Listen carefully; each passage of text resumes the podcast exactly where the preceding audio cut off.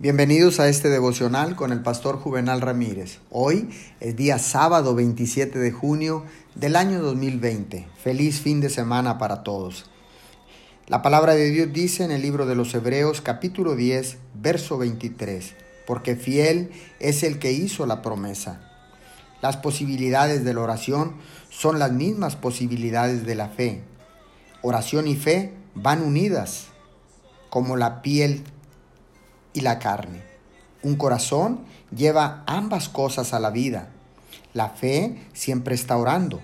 La oración siempre está creyendo. La fe debe tener una lengua con la cual poder hablar. La oración es la lengua de la fe. La fe debe recibir. La oración es la mano de la fe extendida para recibir. La oración debe elevarse y remontar. La fe debe dar a la oración las alas para volar y ascender. La oración debe tener una audiencia con Dios. La fe abre la puerta y una audiencia es concedida. La oración pide. La fe pone su mano en lo que se ha pedido. Oremos.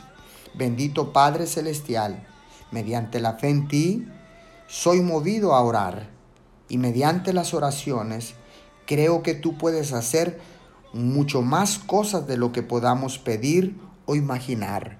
Te damos gracias por la bendita oración en el nombre de Jesús. Amén y amén.